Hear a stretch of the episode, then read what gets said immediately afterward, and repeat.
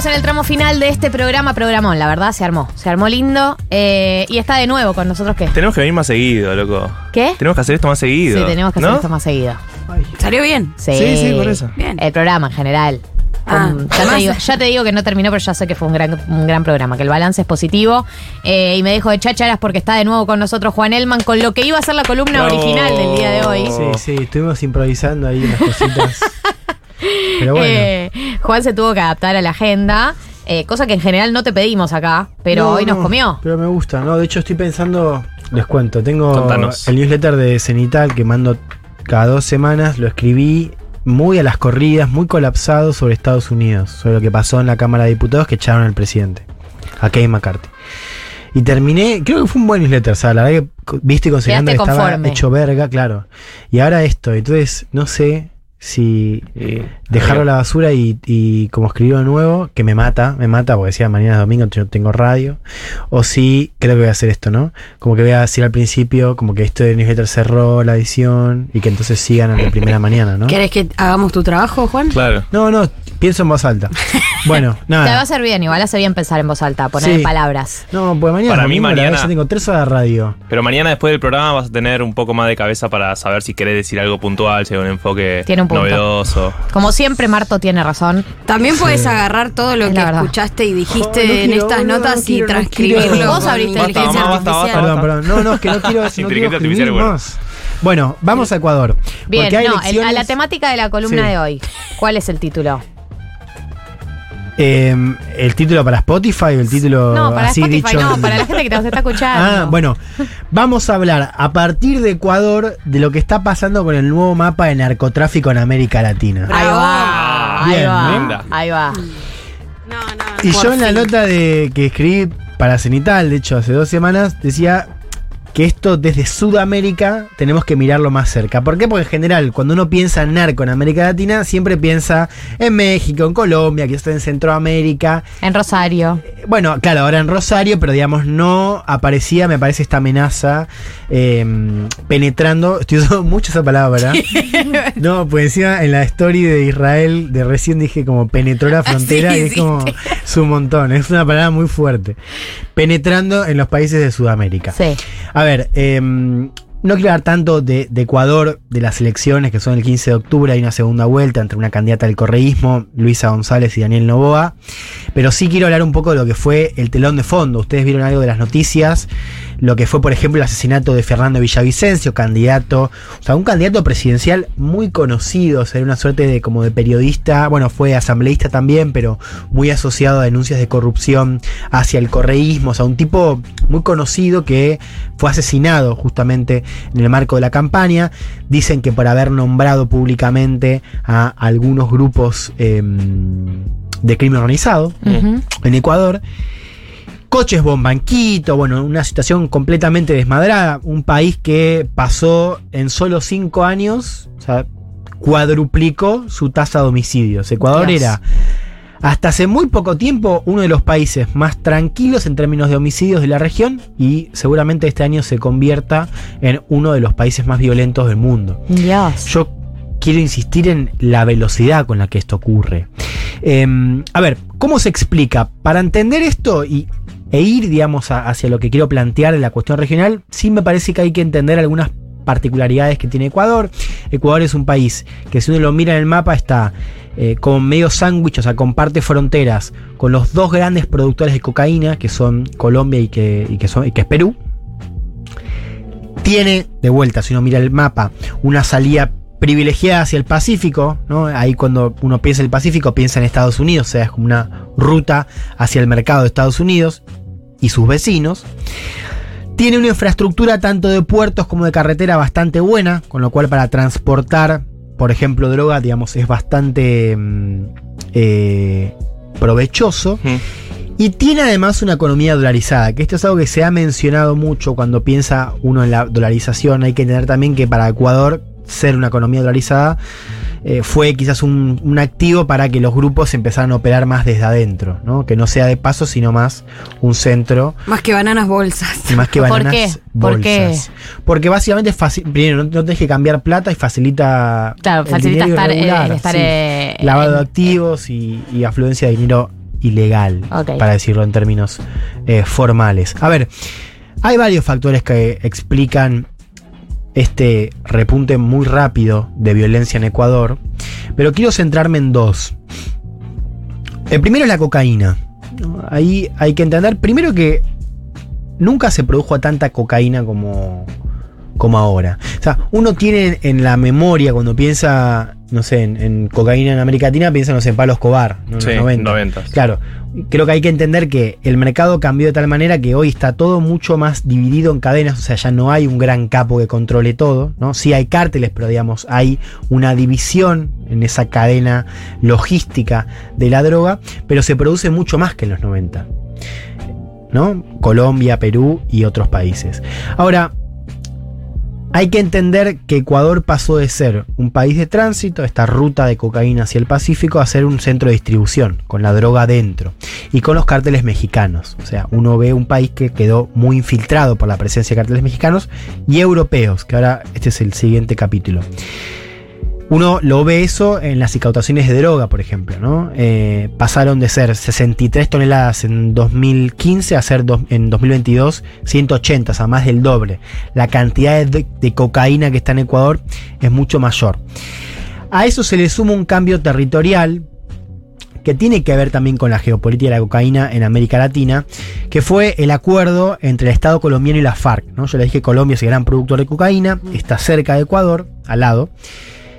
Y esto lo sabemos para María del Mar. En 2016 hubo un acuerdo de paz entre el Estado, le mandamos un saludo. Lo sabemos el- por María del Mar, si no, no nos enterábamos. Acá no llega la info. No, bueno, pero ella lo ha explicado. O sea, Sí. un acuerdo que básicamente no se implementa en los territorios y genera un vacío territorial. Porque antes vos tenías, bueno, el Estado y la FARC. Ahora tenés una cosa mucho más atomizada que para la frontera de Ecuador eso empezó a ser un problema. Porque ya no tenías un orden ahí, tenés un atom- una atomización, digamos, de, de las bandas en la frontera. Y eso de alguna manera termina penetrando, eh, otra vez la palabra, en Ecuador. Hay otra cosa que es muy importante cuando uno habla sobre cocaína. Bueno, hay varias cosas que son importantes cuando hace cocaína. Sí, claro. eh, que hay que tener cuidado porque es como la deuda. Sí, sí, sí. Esa no la pensé. No, que es que se está produciendo más, pero además se está demandando más de otras regiones. Uno está acostumbrado a que el gran mercado es Estados Unidos. Eso sigue siendo. Ahora, hay otros mercados que están demandando otras regiones y hay mucha droga que está yendo hacia Europa. Esto es importante porque las rutas tradicionales de tránsito de droga están cambiando y uno lo que ve si lo mira en un mapa, en una infografía, es que empiezan a pasar por el medio de la región. Ecuador también es un centro de distribución porque no solamente tiene la droga que va hacia Estados Unidos, sino también que se circula por adentro, ¿no? O Como también que tenés que pasar por Ecuador. Sí, o, o también sales del Pacífico, pero hacia otros, hacia otros puertos, ¿no? Por ejemplo, en Europa. En 2021, por ejemplo, o sea, hace muy poquito, eh, la cocaína que se incautaba en Ecuador, un tercio era de Europa. Y eh, esa cifra era menos del 10% en 2019. O sea, en tres años tenés un aumento muy clave, muy claro, en términos de cómo la cocaína que se incautaba tiene como destino final a Europa. Ahí tenemos otra cosa que es medio un detalle, pero lo puedo contar, que es que la droga se transita en cajones de bananas. O sea, la droga va. Ecuador es un gran exportador de bananas, al Mm. mercado europeo y otros. Y la droga viaja en bananas. Eh, Adentro de la. Bueno, en cargamentos de bananas. En cargamentos, no dentro de la banana. Quiero creer, porque si no sería un poco raro. Se sabe que va en los cargamentos de tipo, bananas. te comiste una banana, estás como súper. No, no es adentro de la Estoy banana. re, además- estoy re dura, Claro, me comí un palo de banana. tipo antes de jugar al fútbol. Bueno, eh, eso también se explica porque hubo un acuerdo comercial entre Ecuador y la Unión Europea en 2017, si no me equivoco, si no es 2016. Pero ahí tenés mayores flujos de comercio y menos regulación. Con lo cual ahí una ventana de oportunidad para que diga, bueno, ¿cómo mandamos la droga? La mandamos con cargamentos de banana. Pero marco esto de la cocaína porque esos cambios en las rutas, si de vuelta uno mira cómo han cambiado en, la infografía mm, regional, tenés más países que reciben algo de ese cargamento. ¿no? Entonces ahí- Europa. no, claro, pero digo, justamente por la demanda de Europa tenés más Ah, países claro. de América Latina metidos en la cadena. Ese es el punto. Ok. Yo estoy simplificando también, pero digamos. Está bien, es lo que hay que eh, hacer. Claro. Eh, efectivamente es eso, tenés más países de América Latina metidos y de Sudamérica metidos en esta nueva cadena, donde la competencia está en a ver quién controla cada lugar de la cadena. ¿no? Competencia que se da sobre todo cerca de los puertos, que es de donde sale la droga. Lo segundo, el segundo factor que me parece importante para seguir desde una lógica regional es la penetración del crimen organizado. Cuando uno habla de crimen organizado habla de narcotráfico y otras actividades, minería ilegal, por ejemplo, que también es muy fuerte ahí en, en Colombia en Ecuador, bueno, en Venezuela también, por caso. Eh, trata de personas, en fin, otra serie de actividades que tienen que ver con el crimen organizado y que no se reducen solo al tráfico de cocaína. Acá la clave es que tuviste en tiempo récord una infiltración del crimen organizado en el Estado eh, de manera brutal. O sea, vos si mirás y mm, explicaciones acerca de cuándo comenzó esto, vos sabés que en 2017 con Lani Moreno, sucesor de Rafael Correa, hubo una serie de cambios que tuvieron que ver, por ejemplo, con reestructurar el sistema de inteligencia, con cerrar el Ministerio de Justicia, que estaba a cargo de las cárceles, ¿no? Y con otra serie de movimientos que básicamente le sacaron funciones al Estado y dejaron de. eh, o sea, tenían menos herramientas para prevenir la infiltración del crimen organizado.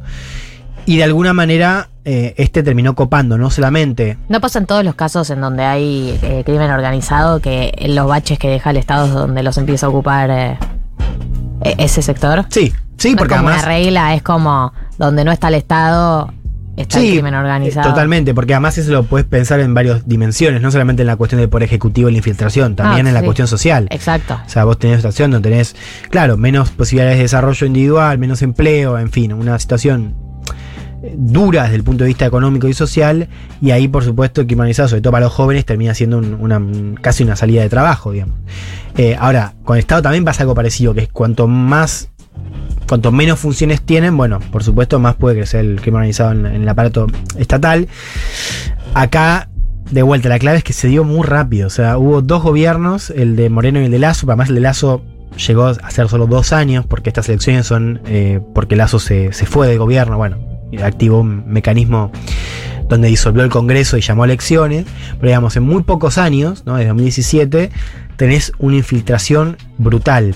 Y yo preguntaba, cuando hice entrevistas por este tema en Ecuador, a ver si había algo de lo que estaba viendo Ecuador o, o estos patrones que de alguna manera podían llegar a, a Sudamérica. Entonces me decían, en realidad ya está pasando. Ay, no. El Digas LPM. así. O sea, no, no tenés ni en pedo ese nivel de violencia que tenés en Ecuador. Y yo les decía la particularidad, digo, la cercanía con Perú, con Colombia y la salida hacia el Pacífico. Pero sí, estos cambios en el mercado del crimen organizado y esta infiltración, no solamente en el Estado, sino en la sociedad, digo, eso efectivamente te plantea una amenaza regional, una amenaza que desde Sudamérica siempre vimos como mucho más arriba, ¿no? Claro. Sí. y ahora eh, llega. Lo planteo porque digo, cuando uno piensa en la desarticulación del Estado, piensa en general en, en términos sociales, ¿no? En términos de política social. Bueno, también es esto, o sea, tener una buena inversión en inteligencia, en seguridad, controlar las cárceles, digo, porque ahora aparecen propuestas de que hay que privatizar las cárceles. Bueno, justamente al revés, con mayor control tenés menos posibilidades de infiltración o más posibilidades de regular. Digo, creo que hay que empezar a pensar también en esto, ¿no? En, en algo que estamos viendo quizás hoy más en Rosario, pero que si uno lee el mapa regional dice, ah, ojo, porque vos también tenés esa amenaza cerca. Entonces, en el mapa de América Latina, eh, los, más, los países más comprometidos, eh, ahora se suma Ecuador, pero son México, bueno, México es un poco más arriba, pero es Colombia, es Perú. Sí, no, ahora lo que, lo que tenés con ese nuevo cambio es que, por ejemplo, Chile, que era un país que pasaba muy desapercibido, ahora Chile tuvo un aumento de 30% en la tasa de homicidios de 2021-2022. Yo estuve hace poco y, y el cambio en la atmósfera es muy palpable.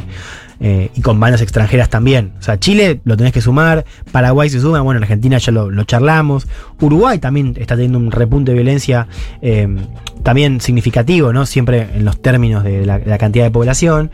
Eh, digo, vos empezás a ver países que antes no veías. ¿Brasil cómo mapa. está para No, Brasil esto? también. Brasil sí, sí, porque además el Amazonas es uno de esos, de esos centros donde eh, tenés mucho crimen organizado, ahí también por minería ilegal. O sea, ahí, en el Amazonas tenés rutas de droga, eh, pero además también tenés mucha minería ilegal, pesca ilegal, que aparece y también usa Brasil como centro de salida. ¿Y la Argentina en ese mapa regional, eh, cómo lo ubicás por ahora? En términos más generales, más allá de Rosario, puntualmente. Siempre estuvo en discusión medio si era como, no, un país de traslado, de producción, eh, ¿no? Dentro del mapa. Mira, en la infografía que yo usé acá, que es la de Inside Crime, que es de 2019, vos ves que el puerto de Buenos Aires, o sea, tenés una ruta que pasa por toda Argentina en términos terrestres y después tenés una salida por el puerto de Bahía Blanca, dicen acá. Eh, la verdad, yo no te puedo responder en qué estado está Argentina. Tu humildad te vuelve grande. No lo sé, no lo sé. Eh, sí, digo esto, yo preguntaba a expertos si esto podía llegar y me decían, eso ya está pasando. Lo que Claro. pasa es que no tenés el mismo nivel de, o sea, no, no estás en el mismo nivel de violencia, no tenés lo- las mismas campañas políticas, digamos, no tenés el, el mismo tono. Ahora, hay algo de cómo ese mapa bajó que también te impacta. Claro.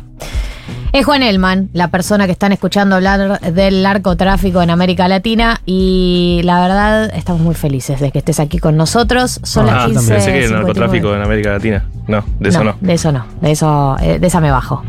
Eh, 15.59 en la República Argentina. eh, bueno, un hermo, una, una belleza haber vuelto. Ay, ¿te gustó? Ay. Sí, la verdad que sí. la ¿Estuvimos pasé a la altura? ¿Qué sentiste? Sí, me sentí bárbaro, me Qué estoy bueno. muy feliz de estar acá, un programa que amo. Eh, Flor Fresa en los controles, Juli Piasek en todo lo que tiene que ver con el laburo detrás del vidrio, y Becha y Marto, Elisa Sánchez, Juan Elman, toda la formación La del familia. programa del día de hoy.